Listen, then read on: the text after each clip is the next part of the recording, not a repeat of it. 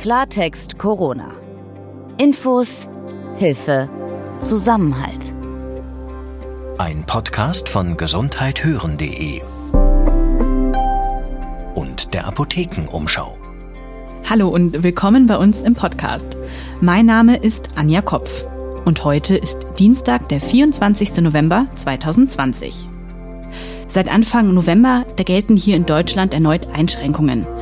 Dadurch steigen die Zahl der Neuinfektionen zwar nicht mehr exponentiell an, aber sie sind auch nicht so wirklich heruntergegangen.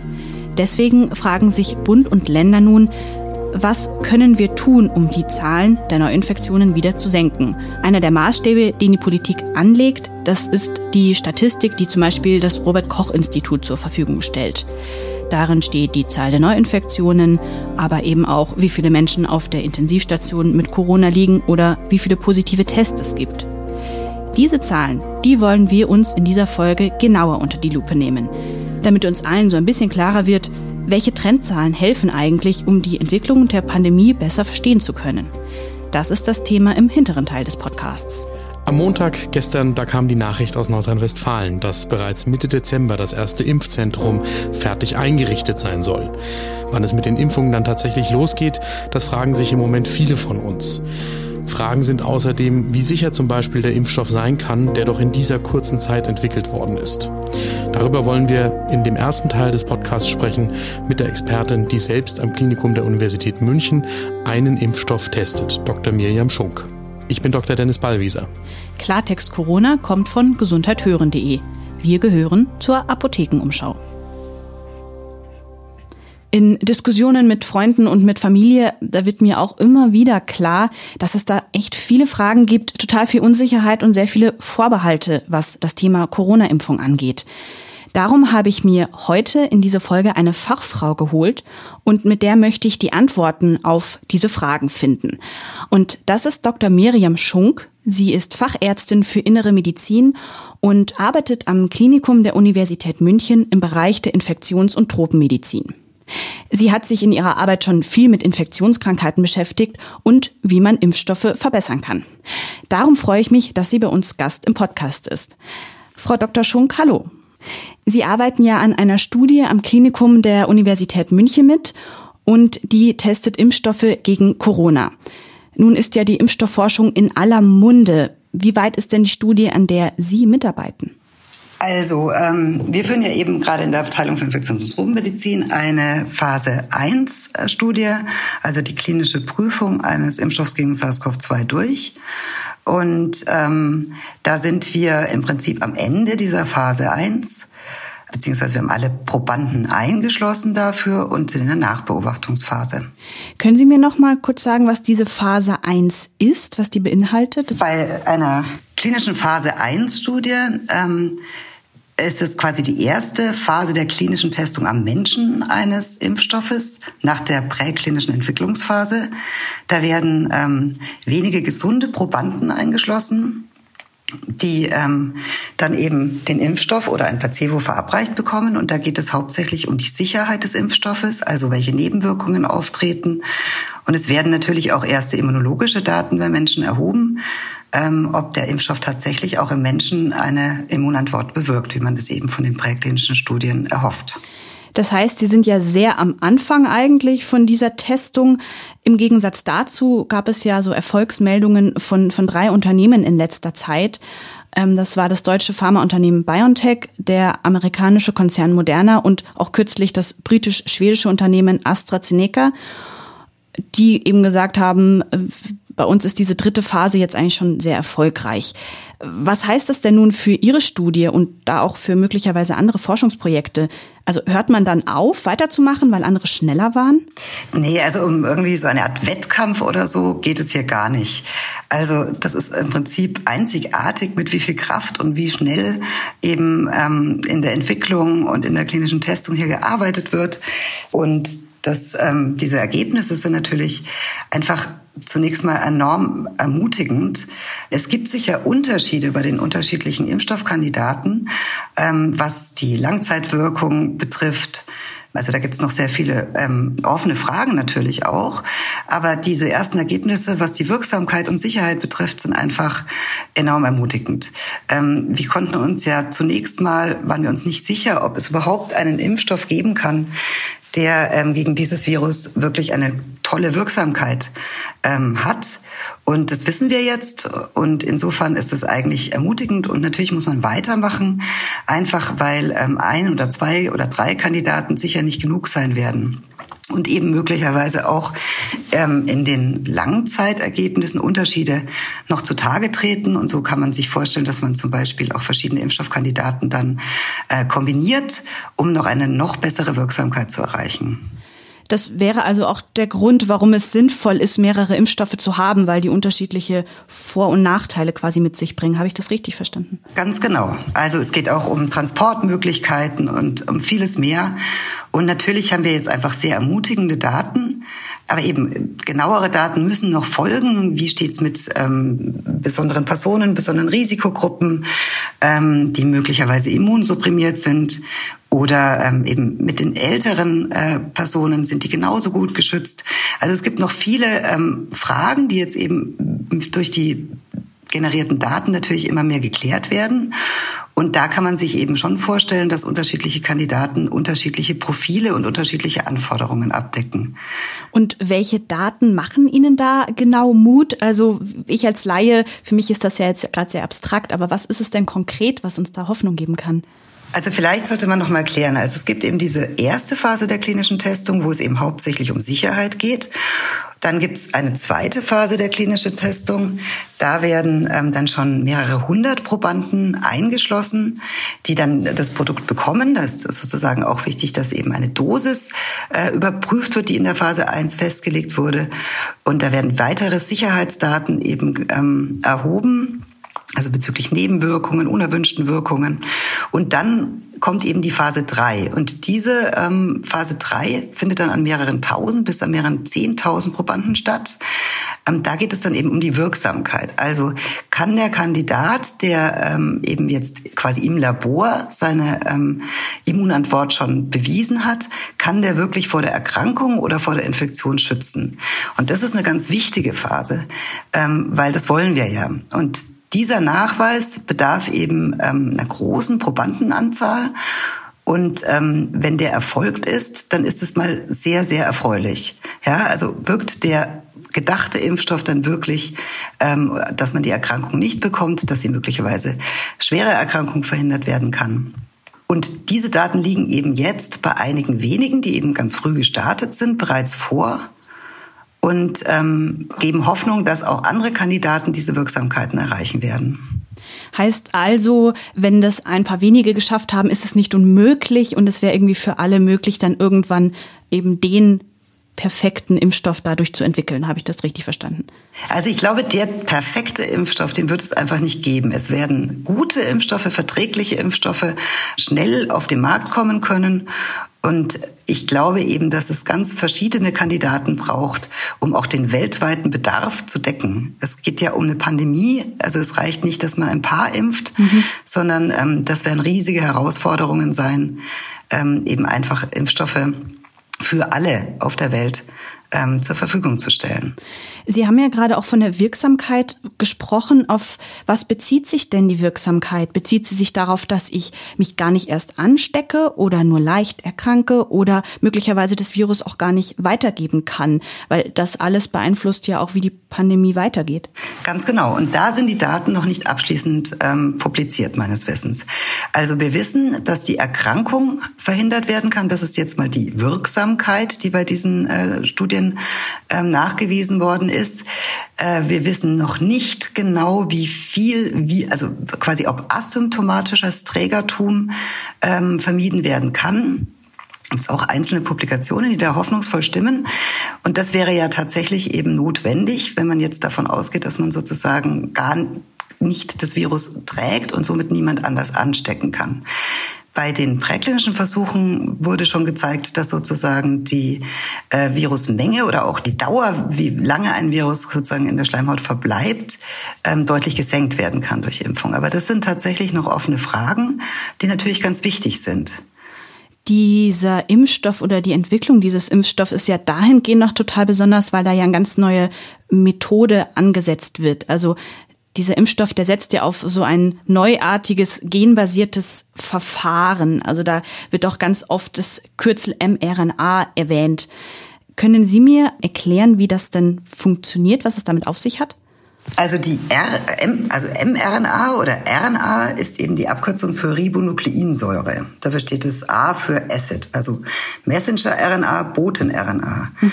Und ähm, diese ähm, mRNA enthält die Information, also die Bauanleitung für bestimmte Proteine. Mhm. Und im Fall der mRNA-Corona-Impfstoffe enthält sie den Bauplan für eben ein Oberflächenprotein des Virus, das sogenannte Spike-Protein. Ähm, diese mRNA wird eben in, den, ähm, in die Zelle, in die menschliche Zelle sozusagen eingebracht durch diese Impfung. Und die menschliche Zelle liest dann diesen Bauplan ab, baut das Protein und präsentiert es ihrem Immunsystem. Und somit lernt die Immunabwehr diese kennen und ist dann in der Lage, wenn tatsächlich später eine Infektion erfolgt, dann den Erreger schnell und wirksam zu bekämpfen. Und was ist da der Vorteil oder warum macht man das jetzt und setzt nicht auf so altbekannte Methoden? Also die konventionellen Impfstoffe arbeiten ja ähm, in den allermeisten Fällen mit eben Abteilen des Erregers, also eben diesen Antigenen, die in verschiedene Substanzen eingebracht sind. Ähm, und dafür braucht es eben ähm, eine äh, Produktion auch dieser Teilstücke und das ist relativ aufwendig. Ähm, die Möglichkeit, die wir mit mRNA-Impfstoffen haben, ist, dass wir eben wenn wir mal sozusagen diese mRNA identifiziert haben, dass wir die sehr schnell und auch in großen Mengen produzieren können. Mhm. Was ja total Sinn macht bei einer weltweiten Pandemie, wo man viel Impfstoff für viele Menschen braucht. Genau. Und dass man das auch relativ schnell anpassen kann, sozusagen. Ne? Und jetzt sind allerdings auch Befürchtungen im Umlauf, dass dieser Impfstoff das Genmaterial von denjenigen, die die Impfung bekommen haben, auch verändern kann. Ist das denn äh, möglich? Nein, äh, also bei mRNA-Impfstoffen werden ja nur Bruchstücke der viralen Erbinformation eben in Form von dieser Boten-mRNA verabreicht. Und in der menschlichen Zelle wird diese dann eben wie auch körpereigene RNA, das ist ein ganz normales äh, ähm, Modell in unseren Zellen, wird es abgelesen und danach wird sie schnell wieder abgebaut. Und RNA ist eben nicht DNA, die dringt nicht in den Zellkern ein und eine Veränderung des menschlichen Erbguts erfolgt dadurch eben nicht. Mhm. Nun braucht ja die Entwicklung von so einem Impfstoff normalerweise ziemlich lange. Also ich habe da von fünf bis zehn Jahren so gelesen, im Schnitt manchmal wahrscheinlich länger, manchmal ein bisschen kürzer. Äh, in dem Fall geht das ja wirklich blitzschnell. Im Januar hat BioNTech ja beispielsweise angefangen, äh, schon erste Forschungen zu betreiben und jetzt sind sie ja schon relativ äh, erfolgreich. Durch diese Geschwindigkeit der Entwicklung haben, glaube ich, viele Leute auch die Befürchtung, dass die Sicherheit von diesem Impfstoff leidet, dass es möglicherweise zu Nebenwirkungen kommt, zu Langzeitschäden. Ist diese Sorge berechtigt, dass die Sicherheit durch die Geschwindigkeit leidet? Nee, also das, ich kann die Ängste total gut verstehen. Das liegt ja auch nahe, das zu vermuten, weil halt die Entwicklung hier so rasant ist. Was man sich klar machen muss, ist, dass eben in diesem speziellen Pandemiefall wirklich ähm, diese präklinische Phase durch massive Anstrengungen der, der unterschiedlichen Unternehmen und der Forschung sehr verkürzt werden konnte. Hier sind die Unternehmen auch wirklich ähm, große finanzielle Risiken eingegangen. Das war auch möglich durch staatliche Förderung. Das heißt, dass eben man konnte auch auf Plattformen zurückgreifen, die man in den letzten Jahren moderne Technologien, die man in den letzten Jahren eben schon ähm, benutzt hat. Also das heißt, diese präklinische Phase, die in der Regel schon sehr lange dauert, also Jahre, äh, konnte eben enorm verkürzt werden. Die klinische Testung ähm, findet statt wie jede, bei jedem Impfstoff. Ja, und da geht es eben jetzt um die Sicherheit am Menschen. Ähm, ich kann das jetzt aus meiner Erfahrung und im Vergleich mit den Impfstoffstudien, mit vielen Impfstoffstudien, ähm, an denen wir in den vergangenen Jahren mitgearbeitet haben, feststellen, also es wird hier mit gleicher Sorgfalt und nach den gleichen Standards, und die sind sehr hoch, bei dieser klinischen Testung gearbeitet. Die klinischen Studien sind sogar noch größer angelegt, also mit mehr Probanden, um eben auch seltenere Nebenwirkungen schneller zu erkennen, als es üblich ist. Das heißt, man kann sagen, wenn der Corona-Impfstoff von den Zulassungsbehörden zugelassen wird, dann werden die genauso sicher sein wie bereits zugelassene Impfstoffe. Ähm, da kommt auch ein neues Verfahren eben dazu. Das ist, was die Behörden eben auch jetzt ermöglichen. Das heißt, ähm, diese sogenannten rollenden Zulassungsverfahren. Das heißt, Unternehmen melden ihre Daten schon während der laufenden Phase 3 äh, an die Zulassungsbehörden. Diese können Rückfragen stellen, diese können ähm, natürlich auch eben Verbesserungsvorschläge ähm, den äh, Unternehmen unterbreiten. Und so kann dann eben die letztendliche Zulassung viel schneller erfolgen als wenn die Behörden erst ganz am Schluss sozusagen nach Abschluss der Phase 3 die ganzen äh, Daten in einem Riesenpacken auf den Tisch bekommen. Das ist auch ein, eine Neuerung jetzt in, diesem, in dieser pandemischen Situation, die eben eine schnellere Zulassung ermöglicht. Heißt also, man hat an ein paar bürokratischen Stellschrauben gedreht, um das Ganze, den ganzen Ablauf zu verbessern. Genau. Ja. Mhm. Und macht natürlich auch eben einfach die Phasen sehr schnell und sehr effektiv. Letztendlich wird viel äh, investiert damit es eben schneller geht. Aber an der Sicherheit, also an der klinischen Testung an sich, bei diesen Standards ändert sich nichts. Jetzt warten wir ja alle sehr sehnsüchtig auf diesen Impfstoff und der damit verbundenen Hoffnung, dass der Impfstoff die Pandemie beendet. Ist das denn so? Also sichere und wirksame Impfstoffe sind natürlich ein absolut wichtiges und wenn nicht das wichtigste Mittel, um eben dieser globalen Pandemie Herr zu werden. Und es ist super toll, dass wir jetzt eben die Aussicht haben, dass wir bald solche Impfstoffe einsetzen können.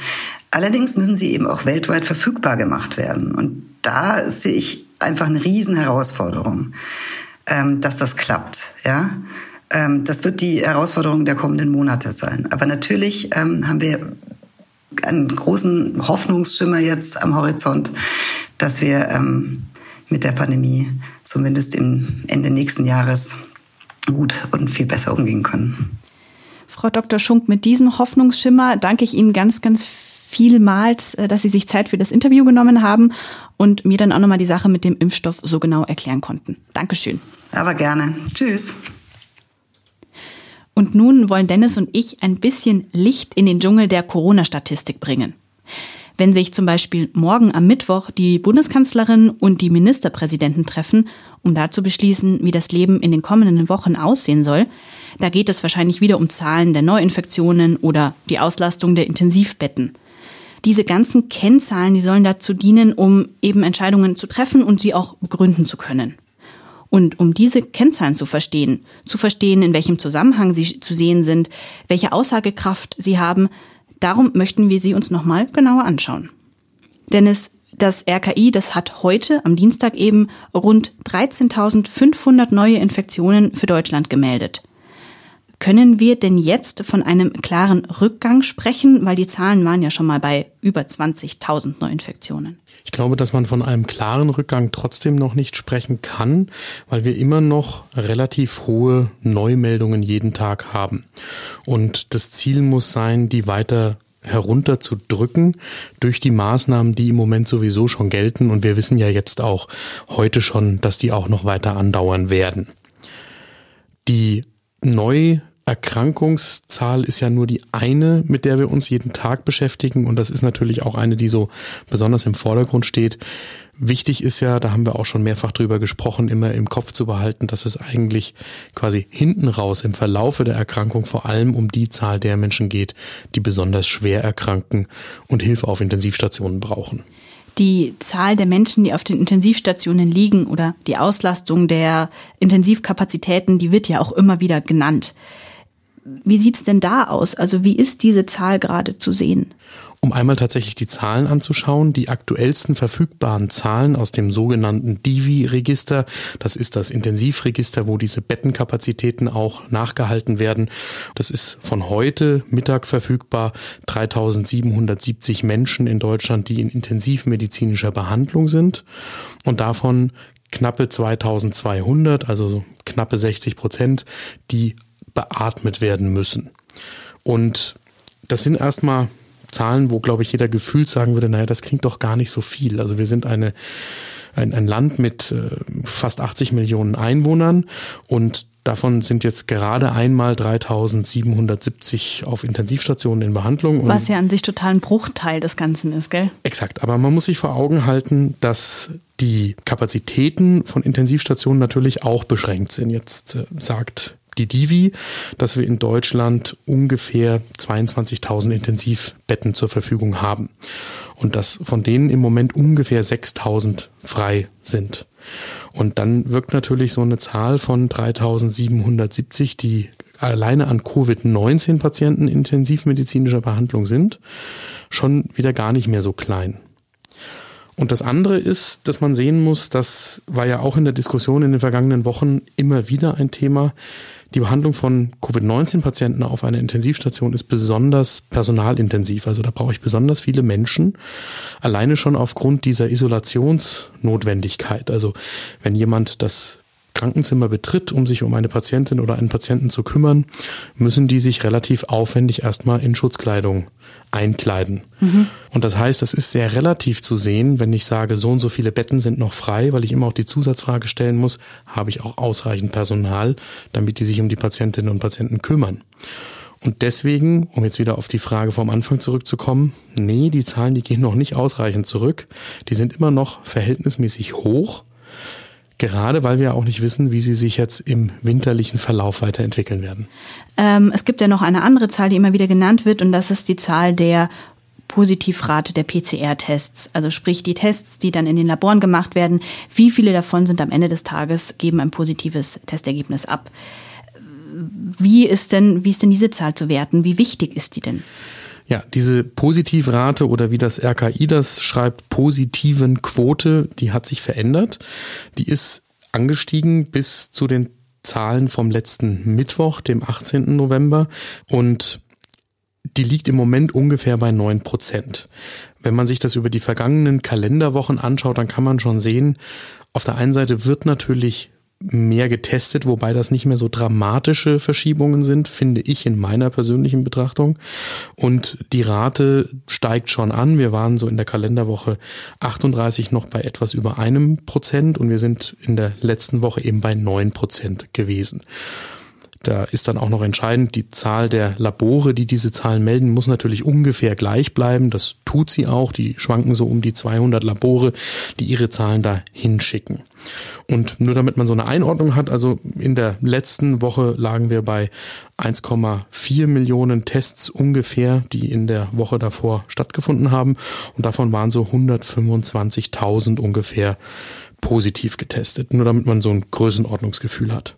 Diese Zahl hat sich auch in den letzten Wochen schon verändert, weil wir die Teststrategie geändert haben. Genau, Teststrategie. Kannst du mir nochmal erklären, was das genau ist, beziehungsweise wer die festlegt? Es gibt eine nationale Teststrategie, die das Robert Koch Institut veröffentlicht und die ist natürlich mit dem Bundesministerium für Gesundheit abgesprochen und mit anderen Akteuren im Gesundheitswesen. Aber wer die sucht, der findet die auf der Website des RKI und wir stellen auch das gerne nochmal in die Show Notes zu dieser Folge ein. Und da hat sich eben vor allem geändert, dass bei symptomatischen Personen, die so Covid-typische Symptome zeigen, da wird auch jetzt empfohlen, auf jeden Fall diesen PCR-Test zu machen, also den Test auf das Virus. Und das ist ja auch der Test, auf den diese Zahlen vom Robert Koch Institut hier zielen. Bei asymptomatischen Personen, das sind Menschen, die also eigentlich keine Krankheitsanzeichen haben, die aber vielleicht Kontaktpersonen sind oder wo man bei einem Ausbruch in einer Einrichtung davon ausgehen muss, dass sie auch ein erhöhtes Risiko haben oder bei Menschen, die in Krankenhäusern oder Pflegeeinrichtungen arbeiten und, und, und. Da geht man mittlerweile etwas differenzierter vor und sagt zum Beispiel, dass nur noch in bestimmten Fällen ein PCR-Test stattfinden soll. Kommen wir jetzt nochmal zurück eben auf diese positive Testrate und die Frage, wie wichtig oder wie aussagekräftig die ist, nachdem sie da jetzt bei 9 Prozent ungefähr lag die hilft alleine erstmal nicht weiter, aber im Gesamtbild hilft die natürlich schon, die Lage einzuschätzen.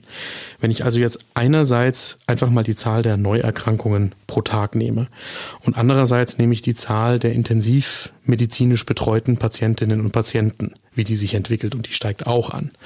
Und dann nehme ich die positiven Quote, also die Prozentzahl von denjenigen, die bei allen Testungen eben positiv getestet werden und die steigt auch an dann sind das alles Zahlen, die sich in die falsche Richtung entwickeln. Und dann kann ich mich im Moment maximal darüber freuen, das war auch der Eingang quasi an unser Gespräch heute, mhm. dass immerhin die Zahl der Neuerkrankungen pro Tag punktuell zurückzugehen scheint. Aber alles andere darauf hindeutet, dass sich möglicherweise die, die Lage, die Erkrankungslage verschärfen kann. Das ist einfach, weil das so zeitlich nachgezogen ist. Also wenn wir es jetzt schaffen, die Neuerkrankungsrate pro Tag runterzuschrauben und dass das mehr wird als nur so ein Zittern der Kurve quasi, also so ein Fluktuieren um einen Wert, sondern wirklich die ganze Zeit von Tag zu Tag zu Tag immer weniger wird. Wenn wir das schaffen, dann haben wir in ein paar Wochen eine Entspannung hoffentlich in den Kliniken. Und dann können wir möglicherweise dahin kommen, dass wir auch Einschränkungen im Alltag wieder aufheben können. Aber im Moment ist mir noch nicht wohl dabei, wenn wir über die Lockerung von Maßnahmen diskutieren. Wir können im Moment sehen, dass die Maßnahmen, die gerade gelten, einen gewissen Effekt haben. Und meine Bewertung wäre, wenn wir das jetzt ausreichend lange durchhalten und im Zweifel auch da, wo es notwendig ist, örtlich nochmal schärfer eingreifen, dann kommen wir vielleicht einigermaßen gut über den Winter. Jetzt hatten wir ähm, vor einigen Monaten ja immer wieder den R-Wert, der durch die Medienlandschaft gegangen ist, der ja auch als sehr wichtige Kennzahl bezeichnet wurde. Da hat eine Hörerin aus Tettnang in Baden-Württemberg nochmal eine Nachfrage gehabt. Die, die wollte einfach wissen, was ist eigentlich aus dem R-Wert geworden? Im Sommer hieß es, der muss immer unter eins sein. Jetzt scheint er sich unter eins einzupendeln, aber trotzdem ist er in der Nachrichtenlage überhaupt nicht mehr von Relevanz. Also ist er jetzt gar nicht so wichtig, wie es eigentlich gedacht war?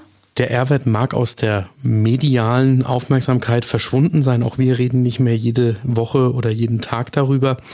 Aber der R-Wert hat natürlich weiterhin seine Berechtigung. Nur mittlerweile haben wir ein viel differenzierteres Bild auf das ganze Thema SARS-CoV-2 und Covid-19, weswegen der so ein bisschen untergeht in der Diskussion. Der R-Wert sagt uns nach wie vor, wie viele Menschen im Schnitt von einer infizierten Person angesteckt werden. Dieser sieben Tage R-Wert ist im Moment tatsächlich äh, mit dem, mit dem Lagebericht vom Robert Koch Institut von gestern äh, bei unter eins bei 0,97 und das ist gut. Aber der R-Wert alleine hilft uns eben auch nicht, weil was zum Beispiel der R-Wert nicht ohne weiteres erfassen kann, ist, dass sich die Qualität der angesteckten Personen zum Beispiel im Vergleich zum Frühjahr verändert hat. Und das beantwortet vielleicht auch so die Frage im Kopf von vielen Menschen, warum denn jetzt die Zahlen im, im Herbst oder im Winter dann anders bewertet werden als die im Frühjahr. Wir hatten im, im Frühjahr vor allem den Effekt, dass wir jüngere Menschen, die von Haus aus schon mal gesünder waren, bei den Covid-19-Patientinnen und Patienten hatten.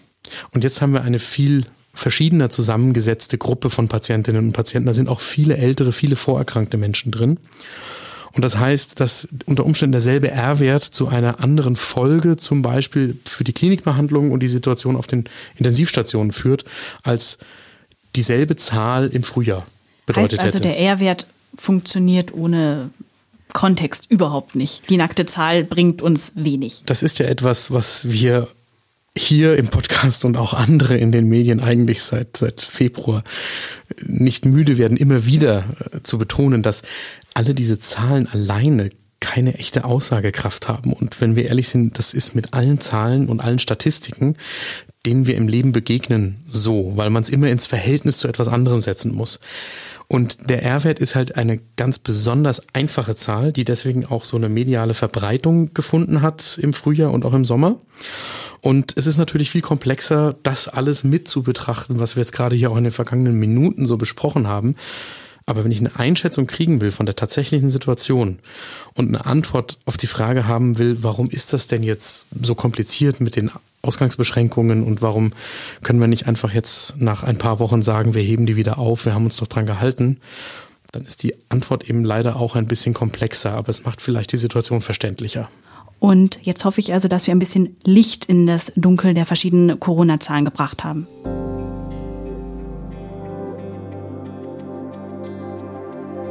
Eine gute Nachricht kommt aus Australien. Dort gibt es im ehemaligen Corona-Hotspot Victoria nämlich keine neuen Neuinfektionen mehr. Das erste Mal seit dem 29. Februar. Dem vorausgegangen ist allerdings auch ein mehrmonatiger, extrem strikter Lockdown. Mein Name ist Anja Kopf. Und ich bin Dr. Dennis Ballwieser. Immer wieder umstritten ist die Rolle der Schulen und der Schülerinnen und Schüler in der Pandemie. Wie sehr verbreiten jüngere Menschen über die Schulen das Virus? Die TU Dresden ist dieser Frage in einer Studie nachgegangen. Wir fragen Dr. Jakob Amann nach den Ergebnissen seiner Untersuchung. Außerdem beantworten wir natürlich weiterhin auch gerne Ihre medizinischen Fragen. Die können Sie uns zuschicken per Mail an die Mailadresse redaktion.gesundheithören.de.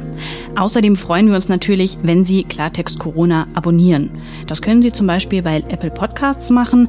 Da suchen Sie einfach nach Klartext Corona, klicken auf das Bild mit unserem Logo und dann auf Abonnieren. Klartext Corona. Ein Podcast von gesundheithören.de und der Apothekenumschau.